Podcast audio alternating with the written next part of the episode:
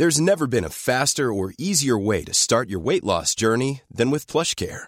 PlushCare accepts most insurance plans and gives you online access to board-certified physicians who can prescribe FDA-approved weight loss medications like Wigovi and Zepbound for those who qualify. Take charge of your health and speak with a board-certified physician about a weight loss plan that's right for you.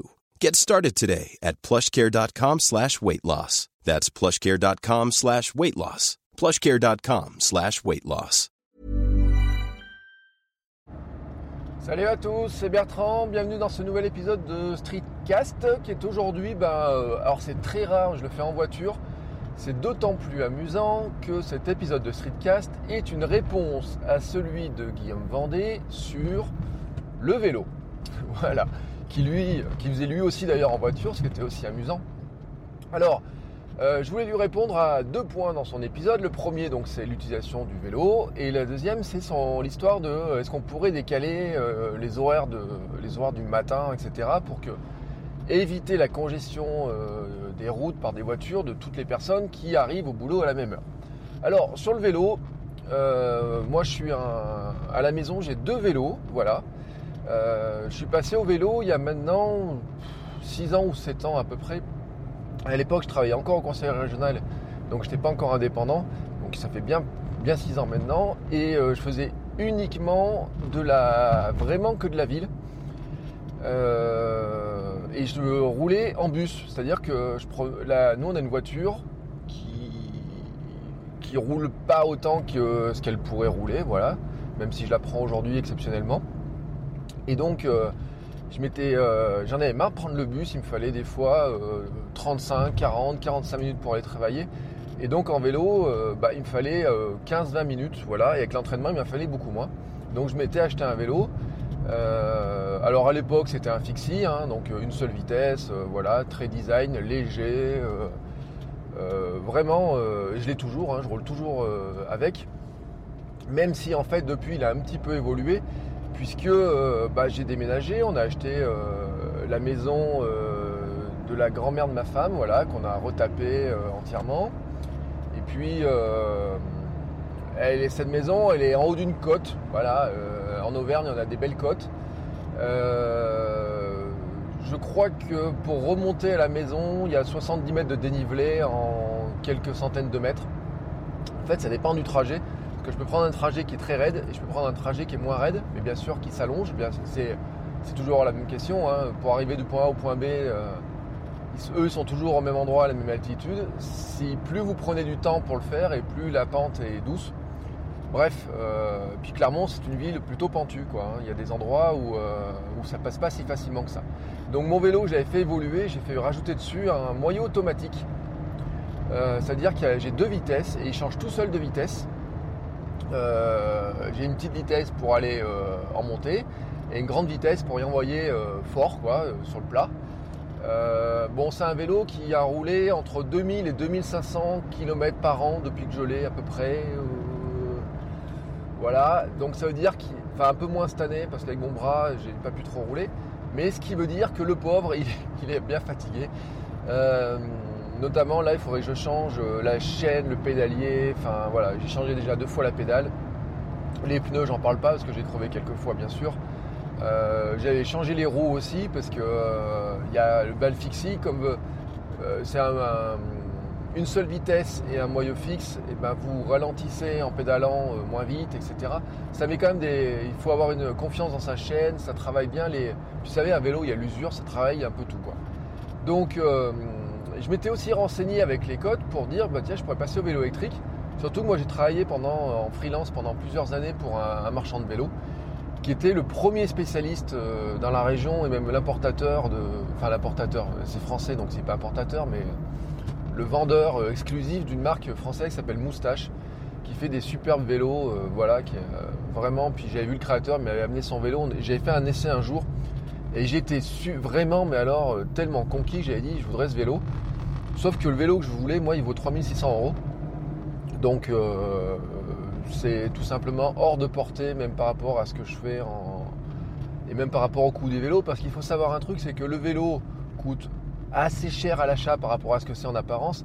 En revanche, au prix du kilomètre, il coûte rien. Voilà, même un vélo électrique au prix du, du kilomètre ne coûte rien et si vous l'entretenez bien, que vous le gardez plusieurs années, que vous évitez de vous le faire piquer, l'investissement en fait est, est, assez rentable. Alors Guillaume lui donne un exemple de location du vélo, c'est encore pire quoi. C'est que là il vous coûte par rapport à la voiture, il vous coûte vraiment mais vraiment vraiment rien du tout. Alors euh, je peux pas tout faire en vélo. Là par exemple je suis en train d'aller à Vichy, donc Vichy euh, de la maison c'est 60 km on va dire à peu près. Alors normalement j'y vais en train et ce que je faisais c'est que j'allais à la gare en, vélo. Je mettais le vélo dans le TER et puis arrivé à Vichy, euh, je finissais d'aller à la fac et ben en vélo et puis au retour je faisais pareil. Alors euh, c'est assez pratique. Euh, ça permet, je le dis souvent, moi le train c'est un truc qui permet vraiment de travailler donc ou de faire la sieste, donc c'est vraiment un truc très reposant. Par contre, vous êtes totalement dépendant des horaires. Et alors, par exemple, pourquoi je vais aujourd'hui à Vichy en voiture, c'est que ce soir j'ai entraînement de running et euh, je l'ai montré dans une vidéo de vlog là il y a 15 jours, 3 semaines. C'est euh, presque. Alors je dis pas que c'est impossible, mais euh, c'est pas loin d'être impossible de que je prenne le train et que je sois à l'heure à l'entraînement de running. Surtout, surtout si j'y vais en vélo, c'est-à-dire que le temps de rentrer de la gare en vélo et le temps d'arriver à la maison, bah, avec ma grosse côte, etc. et autres, bah, par rapport à la voiture, c'est quand même plus lent et donc j'arriverai systématiquement en retard à l'entraînement de running donc aujourd'hui, je teste la voiture, euh, tout simplement de voir euh, si c'est pas plus confortable. Ça ne veut pas dire que je le ferai tout le temps, mais euh, au moins c'est un, avantage. on va voir si en temps, au moins, j'arrive à, être plus tranquille, parce que la dernière fois, c'était vraiment la course. J'étais arrivé à l'heure, mais ça obligé en plus ma femme avait besoin de la voiture, ça l'a obligé de venir me chercher à la gare. J'avais dû partir plus tôt, parce que le problème quand on est en multitransport comme ça, bien sûr, c'est qu'on est dépendant des horaires. Et euh, autant euh, à limite faire, euh, moi j'habite à Cournon, donc 15 km de Clermont, autant je peux rentrer dans Clermont en vélo. J'ai presque des pistes partout, mais un endroit qui est très très très chaud, qui est au niveau de la sécurité, qui est vraiment pas top. Mais ça fait 13 bornes, vous voyez, où, donc ça rentre facilement. Je les fais régulièrement. Autant bah, pour des grandes distances, je suis vraiment obligé de prendre le train. Et alors si je prends ni la voiture ni le train, mon truc à moi, c'est de prendre le bus. Et en bus, euh, c'est un peu plus lent, mais j'ai pas le parc, euh, parc-mètre. Donc ce qui fait qu'on a une voiture qui roule très très peu, même si on va devoir en changer parce que euh, nous on a une petite 107. Alors pour mettre la poussette pour le bébé, ça va juste être. je dis pas que c'est impossible, hein, mais après, ça se demander si on se met les parents, le bébé et la poussette en même temps dans la voiture. Bref, ça, c'était ma première réponse. Guillaume, je comprends ton sentiment en vélo. En plus, en ce moment, il fait beau, c'est cool. Moi, j'ai roulé pratiquement toute l'année. Les seules fois où je roule pas en vélo dans l'année, c'est quand il pleut. Euh, je le dis très clairement. Je déteste rouler sous la flotte. Euh, même avec les euh, pare-boue, etc. C'est pas agréable. mais j'ai roulé par exemple en plein hiver. On a eu un ressenti de moins 25, moins 27 une année. C'était euh, pas verglacé, mais c'était froid, mais euh, ça roulait. On roule pas sous la neige, voilà, mais le, vélo passe vraiment euh, pratiquement partout. Mais moi, la flotte, personnellement, même bien couvert, même avec un ciré et tout, c'est un truc. J'aime pas ça. Voilà, tout simplement, j'aime pas ça. L'autre désavantage du vélo, mais que tu n'auras pas en vélo électrique, Guillaume, bien sûr, c'est que il y a des moments où vous prenez un bon coup de chaud quand ça monte un peu.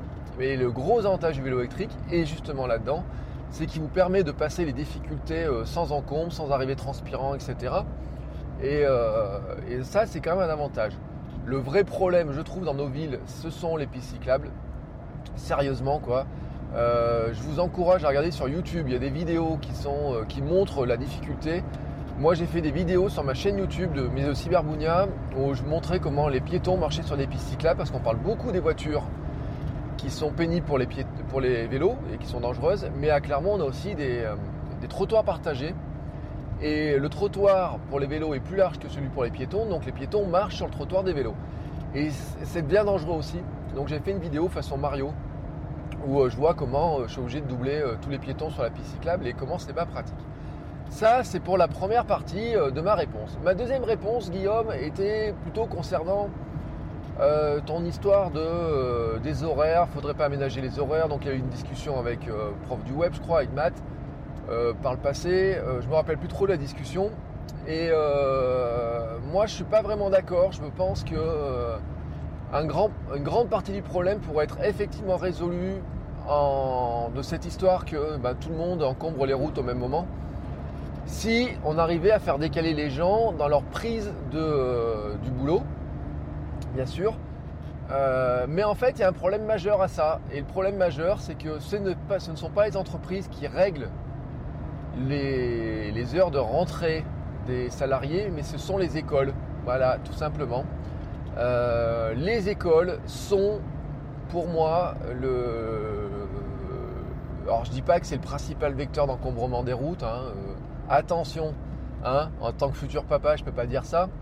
Moi, j'aurai la chance de pouvoir amener notre fille, euh, je pense, à pied, ou en tout cas en grande partie euh, sans trop de problèmes, parce qu'on a, c'est la, chance d'habiter en, dans une maison de bourg, etc. Voilà, ça, ça a au moins cet avantage-là. bon, ça a d'autres avantages, mais ça a des, inconvénients. Hein, je reviendrai pas dessus. Mais je peux vous. on a une école qui est à 100 mètres et vraiment, nous, on se rend compte, et puis euh, on, peut le on peut se rendre compte dans tous les quartiers, que ce sont les écoles, mais vraiment on s'en sert chez l'éducation nationale en fait, qui, euh, qui règle la vie du pays. Alors qui la règle pas totalement, parce qu'il y a un domaine qui règle encore plus ça, c'est le tourisme. Euh, je m'explique. Euh, en France, on parle beaucoup des rythmes scolaires et on dit ouais, est-ce qu'il ne faudrait pas faire les rythmes scolaires de telle manière, de telle manière, de telle manière? Et en fait, euh, c'est pas vraiment le ministre de l'Éducation nationale qui décide des rythmes scolaires, c'est plutôt les gens qui font du tourisme. Mais avant, c'était pas les gens qui faisaient du tourisme, avant, c'était les gens qui faisaient les, euh, agriculteurs. Pourquoi? Parce que l'école a toujours été vue comme un... Et même si ça va déranger certains que je le dise, mais il euh, faut le dire, euh, il y a une époque où bah, l'éducation n'était pas obligatoire, après elle est devenue obligatoire, etc. Bien sûr. Alors de plus en plus longtemps et autres, hein, il, y a différentes choses comme ça, mais il faut quand même voir à un moment donné que euh, il faut une époque par exemple où les gamins travaillaient dans les champs, euh, ils étaient euh, dans les familles nombreuses, on avait besoin d'eux, vous savez, c'est l'enfant revenu aussi qu'on a dans les pays qui sont moins riches, hein, où avoir plus d'enfants permet de faire gagner, rentrer de l'argent dans la famille. Mais ben, les agriculteurs, par exemple, avaient besoin des enfants pour faire les moissons, pour faire les vendanges. Et donc, à une époque, il fut des régions en tout cas où, faut dire, euh, la rentrée ou les périodes scolaires étaient aussi calquées sur ben, les périodes euh, agricoles. Voilà. Et maintenant, c'est calqué sur la période touristique. C'est-à-dire que dès que vous voulez toucher au rythme scolaire, les premiers à entrer, euh, à se mettre en feu, et moi je travaille pour eux en partie, donc je le vois bien, ce sont les organismes touristiques. Alors vous enlevez euh, 15 jours de vacances au mois d'août, par exemple, c'est oh là là, c'est scandaleux, on n'aura plus personne, c'est le bordel, etc. Euh, alors qu'en plus ils sont super gonflés parce que vous vous rendez compte qu'une fois passé le 15 août déjà ils réduisent la voilure et que euh, à partir du 25 ou 26 août cette année, les stations de balnéaires, notamment du sud de la France, avaient déjà tellement réduit la voilure que euh, vous demandiez si vous voulez encore en vacances. Et en début de saison, c'est pareil. Euh, ils disent ouais, c'est scandaleux d'allonger la période scolaire en juillet, de faire sortir les gamins le 6 juillet. Sauf qu'en fait, avant le 14 juillet, ils font rien. Donc, euh, c'est un peu gonflé. Mais bon, c'est pas trop le sujet. Euh, et puis je vous rappelle en Allemagne, les Länder, c'est-à-dire les grandes régions, ont chacune leurs heures de leur, période de décalage, hein, leur, euh, leur mois de décalage. Vous avez des gamins de certaines villes qui reprennent que mi-septembre, quand d'autres ont repris beaucoup plus tôt, et bien sûr ça se décale comme ça. Alors bien sûr on va me dire ouais mais les familles qui partent ensemble en vacances, il y en a un qui habite dans le nord et l'autre dans le sud. Oui bon il suffit de faire une période commune, hein, c'est comme les périodes de sc scolaires euh, qui sont à cheval, etc. Et voilà, si on va dans ces considérations là, bien sûr, on rentre. Euh, hier, j'ai écouté des trucs sur l'histoire de la tyrannie de la démocratie, mais il y a toujours à un moment donné, il faut trouver un juste milieu. Mais vous vous rendez compte quand même que ce rythme scolaire va influencer la vie des entreprises, la vie des gens tout court, parce que bien sûr, bah, quand les gamins sont à l'école, bah, l'école les garde, hein, même si c'est pas son rôle, désolé de le dire, mais c'est aussi un petit peu ça. Mais pour des parents, c'est ça. Hein, euh, et pendant que euh, les gamins sont en vacances, il faut trouver un moyen pour les garder, les occuper.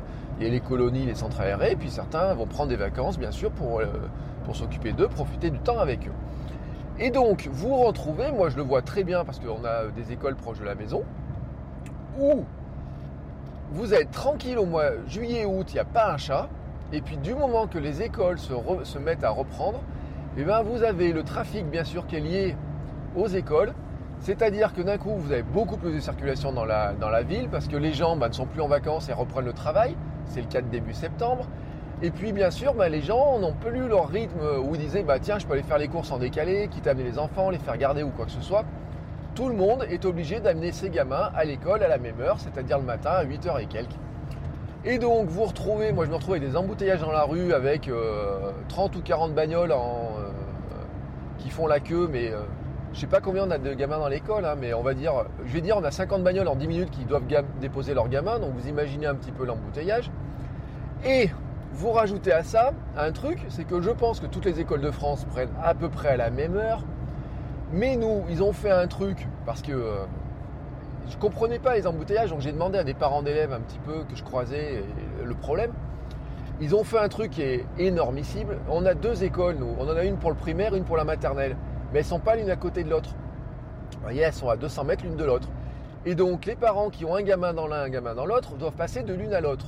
Là où ils ont fait un truc très fort, c'est que la rentrée des deux écoles sont à la même heure, mais que le personnel d'accueil des écoles a réduit. Mais vous savez, c'est une question de temps de gestion, de travail, etc. Hein. C'est pas que les 35 heures, mais il y a plein de trucs comme ça qui rentrent. Ils ont dit, bah, vous pouvez amener vos gamins à la maternelle que tant de minutes avant, euh, avant la, rentrée, la, prise des cours, et pas, euh, pas la garderie longtemps avant. enfin voilà, il y a une histoire comme ça. Et donc on se retrouve avec des parents qui doivent faire en 5 minutes tous le même schéma, c'est-à-dire que je largue mon gamin dans une école, je vais vite déposer l'autre gamin dans l'autre école en voiture parce que j'ai pas le temps de le faire à pied dans tous les cas et que dans tous les cas après ils ont besoin de la voiture pour aller au boulot. Et donc tout le monde se retrouve dans les embouteillages. Donc Guillaume, je suis d'accord avec, avec toi en partie pour dire décaler les horaires n'est pas que la solution, mais elle fait partie quand même de la solution. On a besoin de moments où tout le monde doit travailler en même temps. Mais il y aurait un moment donné où il suffirait de regarder un tout petit peu comment on pourrait décaler les choses pour améliorer les trucs. Ça serait de dire, eh ben, dans une même commune, la commune prend le, le parti de dire on va avancer les horaires d'une école et pas de l'autre. Euh, ça serait que les collèges et les lycées décalent un petit peu les horaires de prise de cours, par exemple aussi. Et en fait, c'est quelque chose qui se fait déjà dans les facultés, dans les universités. Alors moi, je suis euh, à mi-temps euh, dans une université. Tous nos cours commencent à 8h15, 19h15, 13h15, etc. Donc en décalage par rapport aux deux collèges et lycées qui sont dessous, qui eux commencent à 8h, 9h, 10h, etc. Et donc on sort aussi en décalage. Ne serait-ce que ça, et eh ben déjà par rapport au transport en commun, vous pouvez avoir un bus qui sera moins rempli parce que tout simplement vous êtes dans le bus pas des gamins de lycée et du collège, mais des gamins de bah, des, étudiants en fait, tout simplement. Euh, c'est, euh, je crois, l'université de Marne-la-Vallée qui avait fait ça pour décaler par rapport aussi aux gens qui prennent le RER e ou je sais pas quoi. Je sais pas s'ils l'ont fait, mais ils avaient pris la décision de faire un décalage d'un quart d'heure comme ça, juste pour arriver à dire si on décale d'un quart d'heure, et bien tout d'un coup, on va alléger la pression que nous on rajoute au transport en commun. Et c'est euh, ben, souvent se dire, on va mettre les gamins, euh, enfin là c'est des étudiants, on va leur permettre d'arriver avec euh, un RER e de décalage ou je ne sais pas quoi, hein, on est à peu près là-dedans. Et donc on allège un petit peu la charge de tout le monde. Et donc on en est là après dans le rôle d'organisation normalement des collectivités qui devraient dialoguer avec les entreprises et dire bon, les entreprises doivent avoir des horaires flexibles et je pense un horaire euh, en disant tout le monde doit être là entre deux plages horaires qui sont très précises. Voilà, là je suis entièrement d'accord avec toi Guillaume. Mais les, ceux qui n'ont pas de gamins et qui veulent pouvoir commencer plus tôt devraient pouvoir le faire. Ceux qui à la limite voudraient commencer un poil plus tard, mais je veux dire, s'il y en a qui veulent commencer à 10h mais qui veulent partir le soir à 19h, bah euh, pourquoi pas hein. Il y a eu des expériences qui ont été faites dans des villes d'ailleurs où on se rend compte que tout d'un coup vous allégez la pression euh, des embouteillages très très largement, ne cesse, ne serait-ce qu'en faisant ça. Et puis euh, c'est aussi pour dire que les transports en commun, de tous les cas, ne peuvent pas absorber, euh, ni les routes ni rien, ne peuvent pas absorber tout. Donc on a une tendance à faire des routes et des transports en commun qui sont faits, dimensionnés pour absorber un certain volume de, de gens, voilà. vous vous rendez compte qu'en dehors de ces volumes-là, c'est un peu rempli, mais qu'au pic maximum aussi, elles sont trop petites. Parce que sinon, si on faisait des routes que pour les pics maximum, il y a un moment donné, on n'aurait plus que des routes. Hein voilà, tout simplement. Alors c'est là où aussi où le vélo, on devrait inciter le vélo, mais il y a un mauvais signe. Hein. Euh, L'État, par exemple, vient de supprimer l'aide euh, à l'achat au vélo électrique. Alors je euh, je suis pas entièrement contre ça, hein, parce que il y avait une sur cet aspect-là un truc qui était ce qu'on appelle un effet d'aubaine. Et l'effet d'aubaine était assez clair, c'est-à-dire que les gens qui en profitaient le plus n'étaient pas ceux qui en avaient plus besoin. Moi j'ai vu dans des magasins de vélo, je le dis, hein, comme je travaillais pour un marchand de vélo, des retraités euh, qui arrivaient en Mercedes et qui voulaient acheter euh, deux vélos électriques à 3600 euros chacun et qui bénéficiaient de la prime d'achat au vélo qui représentait peut-être 200 euros. Donc autant vous dire que ça ne leur servait à rien du tout. En revanche, il y avait un truc qui a été un mauvais signe, c'était sous Hollande je crois. Vous savez, c'était sur les aides, euh, sur le fait de pouvoir rentrer dans ces impôts, le fait qu'on roule en vélo plutôt qu'en voiture et que ça rentre dans les dans les calculs de dégrèvement d'impôts, toutes ces choses-là. Et malgré la, pression euh, qu'avaient essayé de faire les associations de vélo, malgré toutes les justifications, eh ben, euh, ça n'avait pas marché. Et donc euh, là, on y voyait vraiment un, très très mauvais symbole.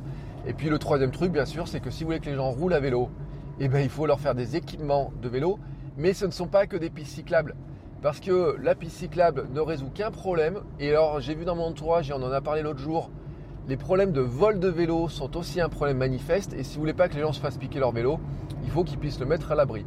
Alors, quand vous êtes chez vous, il y en a qui les montent dans les étages, il y en a qui le mettent sur leur balcon, il y en a qui l'accrochent au mur, etc. Nous, on peut le rentrer à l'abri. Quand vous êtes en ville, et eh ben là, ça, vient aussi du ressort des collectivités de, mais peut-être d'organismes privés qui vont un jour prendre le truc et aussi des parkings souterrains, par exemple, qui pourraient faire des choses. Alors, euh, nous, on a des gares ici, vous savez, qui ont des locaux euh, fermés avec des clés, euh, où le vélo est vraiment fermé, où chacun a son passe pour rentrer dans le, dans le local à vélo. Donc, vous savez normalement qui rentre dedans, sauf que J'en ai discuté l'autre jour avec un gars qui, qui utilise ça. Et eh ben, il y a un petit souci, c'est que il y en a certains qui se refilent la clé les uns aux autres. Donc, il va falloir faire ça avec des codes de smartphone ou je sais pas quoi. Il va falloir trouver un moyen de générer des codes temporaires pour que vous puissiez rentrer pendant 5 minutes ou j'en sais rien quoi. Et puis, il y a d'autres solutions qui existent et qui vont se faire. C'est-à-dire qu'on pourrait très bien imaginer, et je crois que c'est ce qui se fait à Lyon d'après les discussions que j'ai eues, des parkings souterrains où en fait, vous savez, c'est comme des ascenseurs dans lesquels vous arrivez devant la borne, ça ouvre un espèce de caisson, vous mettez votre vélo dedans, ça vous donne un ticket ou je sais pas quoi votre vélo est parqué dans une case en dessous euh, directement. Et ensuite, quand vous revenez avec votre ticket, et eh ben, vous redemandez votre vélo et ça vous le remonte et vous repartez avec. Et ben ainsi, comme ça, vous n'avez pas le problème d'avoir des gens, euh, vous réduisez une partie du problème. Et donc, euh, la solution de la circulation, ça serait que tout le monde se mette autour de la table y compris d'ailleurs, euh, la voiture est très pratique, hein, parce que comme tu le disais aussi dans, un, dans ton billet de blog, je crois Guillaume, euh, bah, en vélo, si vous allez faire des courses, si vous allez au drive, alors il y a des vélos cargo, attention, hein, vous pourriez le faire, je ne dis pas que c'est impossible, totalement impossible, si vous êtes des vrais adeptes du vélo, vous le savez, mais euh, bon, si vous avez un pack d'eau à transporter en vélo, moi je disais aussi pourquoi j'achète des trucs sur Amazon, des bouquins chez Amazon, et pas en librairie, c'est parce que quand vous achetez un bouquin qui fait 800 pages, vous le traînez en vélo, non électrique avec une cote à l'arrivée, c'est fatigant. Voilà, hein. il y a tout un tas de, logiques qui sont faites là-dedans. Euh, donc des fois on aurait besoin du vélo, euh, du vélo, des fois de la voiture, des fois des transports en commun. Mais la vérité, c'est que les gens vont prendre ce qui est le plus facile pour eux et qui a le moins de contraintes. Voilà. Plus vous avez de bus ou de métro à Paris, notamment la force du métro, c'est qu'il roule à un rythme très régulier et c'est facile de le prendre. C'est l'une des faiblesses du RER. E moi qui ai pris le RER e pendant 8 euh, à 9 mois, c'était la faiblesse. C'est-à-dire que s'il fallait que j'attende mon RER 3 euh, quarts d'heure à certaines heures, et eh ben, il y avait des jours où j'avais pas envie de prendre le RER. E et si le RER était bondé, j'avais pas envie de le prendre. Donc voilà, une des logiques. Euh, l'autre logique, bien sûr, c'est pouvoir rouler en sécurité. L'autre logique, c'est pouvoir garer son vélo sans se le faire piquer. Bref, vous avez toute une série de logiques qui doivent être repensées. Et je pense que les horaires de travail des entreprises font aussi partie de cette logique-là, tout comme peut être la question du télétravail. C'est-à-dire que vous pourriez très bien alléger la masse de circulation en permettant aux gens de faire du télétravail quand ils le souhaitent. Vous savez, il y avait aussi les bureaux de dire IBM a fait des expérimentations en disant euh, vous habitez d'un côté de Paris, euh, vous n'êtes pas obligé de traverser Paris pour aller à votre bureau, on va vous faire des bureaux partagés dans d'autres espaces. On pourrait très bien imaginer par exemple que les gens puissent faire du télétravail deux jours par semaine, aller au bureau trois jours par semaine, euh, puissent, mais pas forcément travailler de chez eux, mais d'aller dans des, dans des espaces de coworking qui où ils pourraient même retrouver d'ailleurs des, collègues relativement proches, hein, dans des très grosses entreprises ça serait possible. bien sûr, c'est pas possible dans toutes les économies, mais voilà, il y, a plein de, il y a plein de petites solutions quand chacun euh, y réfléchit dans son coin. Le vrai problème de tout ça, c'est que c'est toujours pareil, c'est que d'arriver à mettre tout ça euh, et de faire fonctionner tout ça devient extrêmement compliqué, ne serait-ce que parce que ben, chacun et chaque collectivité et chaque organisme en France a une partie du problème en main, mais aussi une partie de la solution.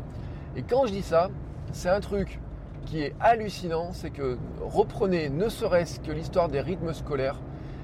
Le ministère, qu'est-ce qu'il fait? Il fait les programmes, il valide les formations, il va valider certaines choses, les rectorats vont en organiser d'autres. Mais les écoles dépendent, l'école maternelle et primaire dépendent des mairies, les collèges dépendent des conseils départementaux, donc du département, les lycées du conseil général, les universités des rectorats et même certaines sont, enfin la plupart devraient même devenir indépendantes, donc ont aussi un certain, euh, certain rythme, etc. Euh, vous avez dans les transports des gens, les conseils de, généraux, donc départements, enfin maintenant c'est les conseils départementaux, s'occupent du ramassage scolaire des collèges. Vous avez les bus qui, roulent de la part des villes et des agglomérations, qui confient ça en plus à des espèces de sous-structures. Euh, vous avez les routes qui sont parfois départementales, donc le département, parfois municipal, parfois national, parfois concédé quand c'est des autoroutes à des concessions routières, donc à des sociétés privées, dont certaines ne sont même pas françaises, puisque on a qui sont espagnoles. Et donc, euh, il y a un moment donné, vous savez, c'est le fameux millefeuille, on parle beaucoup de millefeuille territorial. Moi, j'ai travaillé dans les collectivités locales, donc je voyais à peu près comment les citoyens pouvaient s'y perdre. En fait, il n'est pas que territorial, c'est un millefeuille de compétences hallucinant. C'est-à-dire qu'il y a tout un tas de structures et dessus on devrait rajouter les associations parce qu'il y a des, associations qui exercent des compétences de l'État, qui reçoivent, qui font, vous savez, vous avez des appels à projets.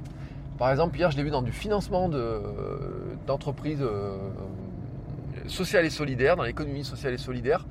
Et donc l'État dit on va faire des projets là-dessus, mais on va confier ça à des fonds pour que ce soit des structures qui gèrent les fonds pour nous.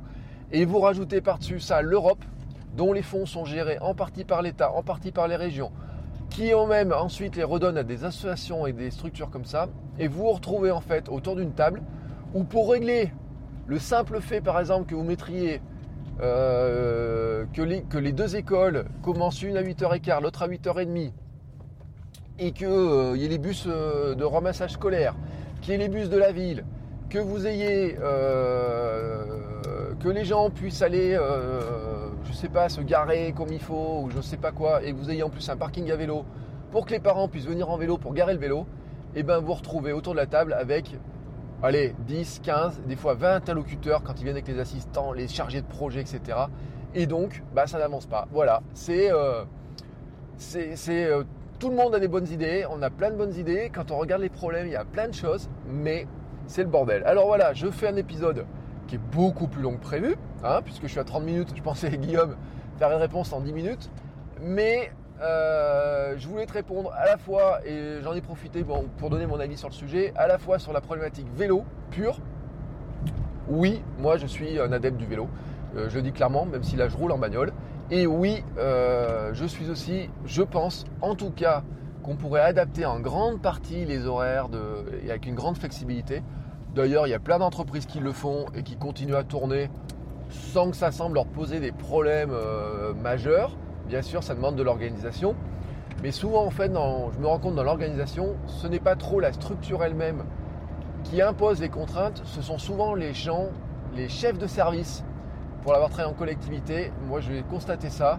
Quand vous avez un chef de service qui vous dit moi je veux que les gens sont là à 8h30 alors que vous pouvez prendre jusqu'à 9h mais que lui il impose ça, ben soit vous rentrez en conflit avec votre chef de service et en général ça se passera mal pour vous, soit euh, vous euh, laissez euh, gagner votre chef de service et dans ce cas-là il vous demandera autre chose. Et donc là, ça se passera mal pour vous aussi parce que de toute façon, vous devez régler le problème différemment. Donc, il y a aussi à un moment donné, mais là c'est un sujet encore plus vaste, je pense que c'est aussi dans le management des entreprises, dans les ressources humaines, et donc toute une logique, vous savez, le développement durable, c'est pas de l'écologie, le développement durable, l'économie durable, le travail durable, c'est en fait toutes les parties de la société qui doivent discuter ensemble et qui doivent trouver comment régler leurs problèmes ensemble. Voilà, sur ce, je termine cet épisode et je vous dis à très bientôt pour un nouvel épisode de mon streetcast ou aussi n'oubliez pas de mon podcast très bientôt que j'enregistrerai dans quelques minutes. Allez, à plus, ciao ciao Planning for your next trip? Elevate your travel style with Quince. Quince has all the jet setting essentials you'll want for your next getaway, like European linen, premium luggage options, buttery soft Italian leather bags, and so much more. And is all priced at 50 to 80% less than similar brands. Plus, Quince only works with factories that use safe and ethical manufacturing practices. Pack your bags with high-quality essentials you'll be wearing for vacations to come with Quince. Go to quince.com slash pack for free shipping and 365-day returns.